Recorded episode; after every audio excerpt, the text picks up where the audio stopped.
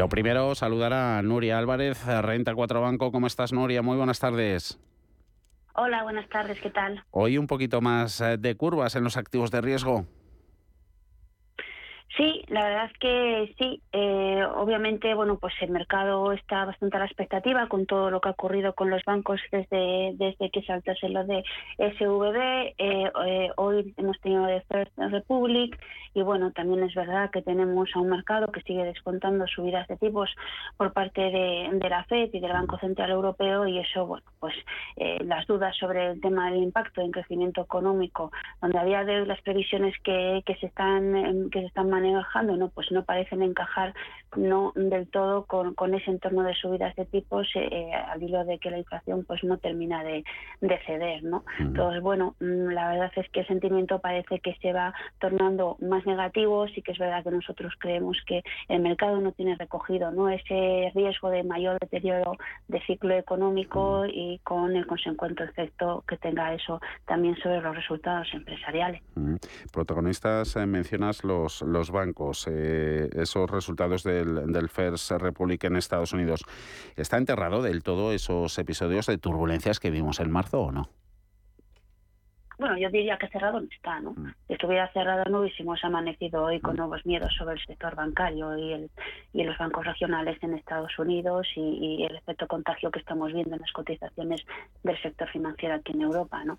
Lo que sí que es verdad que, bueno, al final lo que vemos es que el mercado está a la expectativa, dando bandazos en este tema, es decir, eh, en marzo saltaron las alarmas, tuvimos una corrección fuerte de las cotizaciones de los valores financieros, luego parece que las aguas se calmaron un poco, tuvimos esa recuperación recuperación, eh, que muchos de ellos, sobre todo bancos globales como Santander y BBVA, lograron alcanzar los niveles en, cotización, los niveles previos a, cuando saltó lo de SVB, pero mm, yo creo que bueno, pues creo que nos vamos a seguir moviendo ¿no? Eh, de, esta, de esta forma, ¿no? En la medida que vayan saliendo noticias sobre posibles problemas en algún banco, pues tendremos ese efecto contagio eh, de manera de manera global. Y que se está penalizando hoy de, esos números del primer trimestre, Santander liderando claramente las caídas en IBEX, un 5,6% eh, ahora mismo, 3 euros con 34. Eh, eh, la decepción de, Brasil, argumento suficiente para, para, ver esta, esta reacción en el mercado. cuentas en las que hay que estar y toca muy pendiente de, de, toda la gestión del riesgo. Algo se ha visto ahí de deterioro de activos, ¿no? Sí, bueno, a ver, yo creo que la caída de Santander recoge varios factores, ¿no? Por un lado, lo que hemos hablado de First Republic, que evidentemente este tipo de flujo de noticias no ayuda al sector en su conjunto. Luego, por otro lado, que también llevaba una recuperación bastante importante desde los mínimos de, marzo. Y luego unos resultados que, si bien a nivel grupo ah, son muy positivos y están alineados para cumplir los objetivos que plantearon para el 2023 y, también los objetivos del plan estratégico que presentaron eh, a finales de febrero, la realidad es que, bueno, pues si vas mirando un poco región por región, pues hay ciertos aspectos que quizá eh, decepcionan un poco, ¿no? Ahí tenemos a Brasil, donde, bueno, se sigue viendo cómo la parte de los ingresos sigue sufriendo, mientras los gastos de explotación crecen a un ritmo importante, entonces todo este, hay un empeoramiento del ratio de eficiencia en esta, en este área. Eh, luego hemos visto un, aumento de las provisiones, realmente, no solo en Brasil, ¿no? En todas las áreas geográficas. De hecho, por eso se ve ¿no? que el coste de riesgo está casi 30 puntos por encima del coste de riesgo que, se, que, que, presentó el banco el trimestre del año pasado. ¿no? Pero la realidad es que ese movimiento está bastante en línea con la guía de con la guía del banco. Lo único que ha habido pues bastantes salidas de depósitos, se han visto en España, se han visto en Estados Unidos y bueno, pues eh, hay algunos algunos extraordinarios en términos de provisiones en Brasil y bueno, son aspectos que yo creo que el mercado no no no, no ha recogido bien, ¿no? Y luego también la parte de la liquidez, porque tienes un ratio de liquidez de niveles de 152%, que es el mismo nivel con el que cerraron 2022, pero sí que es verdad que está por debajo de esa media del sector del 163%. Y bueno, quizás si el mercado comienza a comparar ese tipo de ratios, pues aquí Santander parece que no va a salir muy buen parado. Eh, a ver si incluimos bancos eh, desde el punto de vista sectorial, a la hora, a la hora de, hacer cambios o no, si son convenientes en, las carteras. En los últimos días, eh, Nuria, estamos eh, preguntando a, los analistas, a los profesionales de la inversión que, pasáis por nuestros micrófonos y ante toda esta situación de mercado, eh, bien conviene, por un lado, reducir em, nivel de riesgo linealmente, de forma general, o bien apostar por las rotaciones de sectores. En ese segundo eh, factor, eh, ¿a qué industrias cotizadas convendría hacer un poquito más de hueco, fijarse más en ellos? Bueno, aquí obviamente depende mucho de lo que busque cada inversor, ¿no? Es decir, si busca rentabilidad por dividendo o si prefiere algo más de riesgo. Eh, nosotros en nuestras carteras tenemos un sesgo defensivo, porque como bien he dicho, consideramos que el entorno actual es de una elevada incertidumbre, pero que existen riesgos, a, riesgos al alza, ¿no? Mm.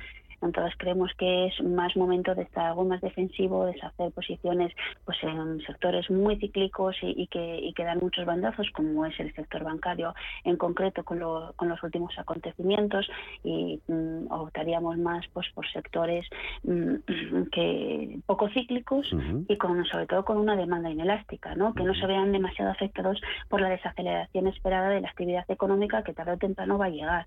Entonces, eh, Mm, compañías con productos que estén enfocados para favorecer la transición energética como Tubacex o Técnicas Reunidas, eh, donde ahí esperamos pues un superciclo de inversión, eh, sectores grandes consumidores de energía como son el acero o el cemento. Luego tenemos el sector del turismo, que hasta la fecha pues lo está haciendo muy bien, entonces y las previsiones para este primer trimestre son muy favorables y las y las y los mensajes de las compañías siguen siendo siguen siendo positivos no entonces bueno eso también también sería un, algún sector interesante. Oye Nuria y, por si siguen o pueden venir más más curvas en el en el futuro inmediato eh, jugar la carta de, dividendo ahí tenéis una, una cartera de, referencia en renta 4 banco. Eh, el carácter defensivo de los valores de empresas generosas en la en la retribución al accionista eh, tiende a ser muy apreciado ¿no? en tiempos de volatilidad, hay que tenerlo en cuenta. Sí, en tiempos de, en tiempos de volatilidad, pues al final los inversores suelen optar más pues, pues todos aquellos valores que les pueda dar más tranquilidad, ¿no? Y, buscan rentabilidad por dividendo, pues esas políticas de dividendos que se consideran pues lo suficientemente atractivas como para que te compense pues ese binomio binomio eh, de riesgo, ¿no? Entonces eh, también hay que ver que no solo importa la generosidad de la política de retribución en concreto, sino también la estabilidad de la misma. Es decir, porque al final si tú inviertes en un valor que tiene una política de retribución muy atractiva, pero hay el riesgo de que la pueda modificar porque no es sostenible en el tiempo, tampoco tampoco avanzas mucho, no es precisamente no no, no, no parece precisamente lo más aconsejable, ¿no? Entonces todas aquellas compañías, ¿no? cuyas políticas de son consideradas sostenibles, ¿no? y que y, y, que eh, puedan soportar bien todas estas turbulencias del mercado o movimientos en el negocio, ¿no? A pesar de que pueda suponer una pérdida o una caída de beneficio neto, pero que no haya riesgo de esa modificación de la política de dividendo, pues siempre son interesantes. Mm. Eh, e interesantes, eh, como siempre, echar un vistazo a vuestra cartera de blue chips. Eh, cinco grandes, no ha habido cambio. Siguen Santander, hablábamos antes, Telefónica, Repsol, Inditex e Iberdrola, ¿verdad? Sí, eso, eso es. Está como formada por esos cinco valores que, bueno, pues como bien he dicho, es una cartera con un perfil sobre todo, pues más bien defensivo, ¿no? Con, con poco peso de, de, de, los bancos y con sectores, pues como de, comunicaciones o, o, eléctricas, ¿no? Que siempre son sectores, pues eso, con ese carácter defensivo que, que te lleva a pensar que, bueno, pues que en estos momentos con tanta volatilidad, pues debieran comportarse mejor. Queda todo anotado. Muchísimas gracias a Nuria Álvarez, a Renta 4 Banco. Como siempre, buena tarde. Hasta la próxima. Chao. Igualmente, buenas tardes. Hasta luego.